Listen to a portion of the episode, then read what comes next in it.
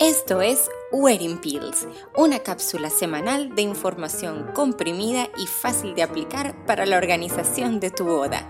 Yo soy Adriana y bienvenida. Hola, hola, buenos días y bienvenida de nuevo a Wedding Pills. El día de hoy tenemos un capítulo súper interesante porque vamos a hablar de los datos de contacto que debemos dar a nuestros proveedores. Pero antes quiero decirte que estos episodios del podcast llegan a ti gracias a las asesorías online de Wedding Planning. Las encuentras en salasadriana.com o acá abajo en la descripción del programa. Te, las te coloco el link directo para que las puedas encontrar. Y bien, hoy vamos a hablar de los datos de contacto que debes dar a tus proveedores. Y en este caso, como viste en el título, lo que vamos a hablar es que debe ser un solo dato de contacto.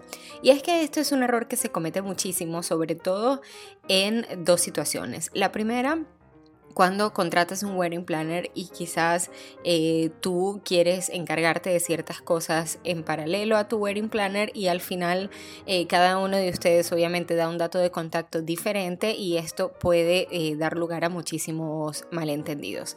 La segunda situación en la que esto puede suceder es cuando varias personas de tu familia están participando en la organización, quizás ayudándote, quizás consiguiéndote proveedores o contactos o lo que sea, o cuando ambas personas de la pareja están igualmente involucrados y entonces al final eh, se crea un poco un desastre porque eh, todos dan su dato de contacto y al final el proveedor no sabe a quién debe contactar o simplemente se pierde muchísima información. Así que yo te recomiendo que cualquiera que sea la situación, quien quiera que te esté ayudando, eh, siempre sea uno solo el dato de contacto. Eh, si por ejemplo tienes un wedding planner, siempre te recomiendo que el contacto sea a través suyo, ya que primero ese es su trabajo y segundo te vas a ahorrar mucho tiempo y mucha dificultad porque a veces los proveedores te contactan para pequeños detalles, para em, cosas eh, que quizás necesitan mucho tiempo para responder e investigar, pero que quizás no son fundamentales ni son temas de decisión,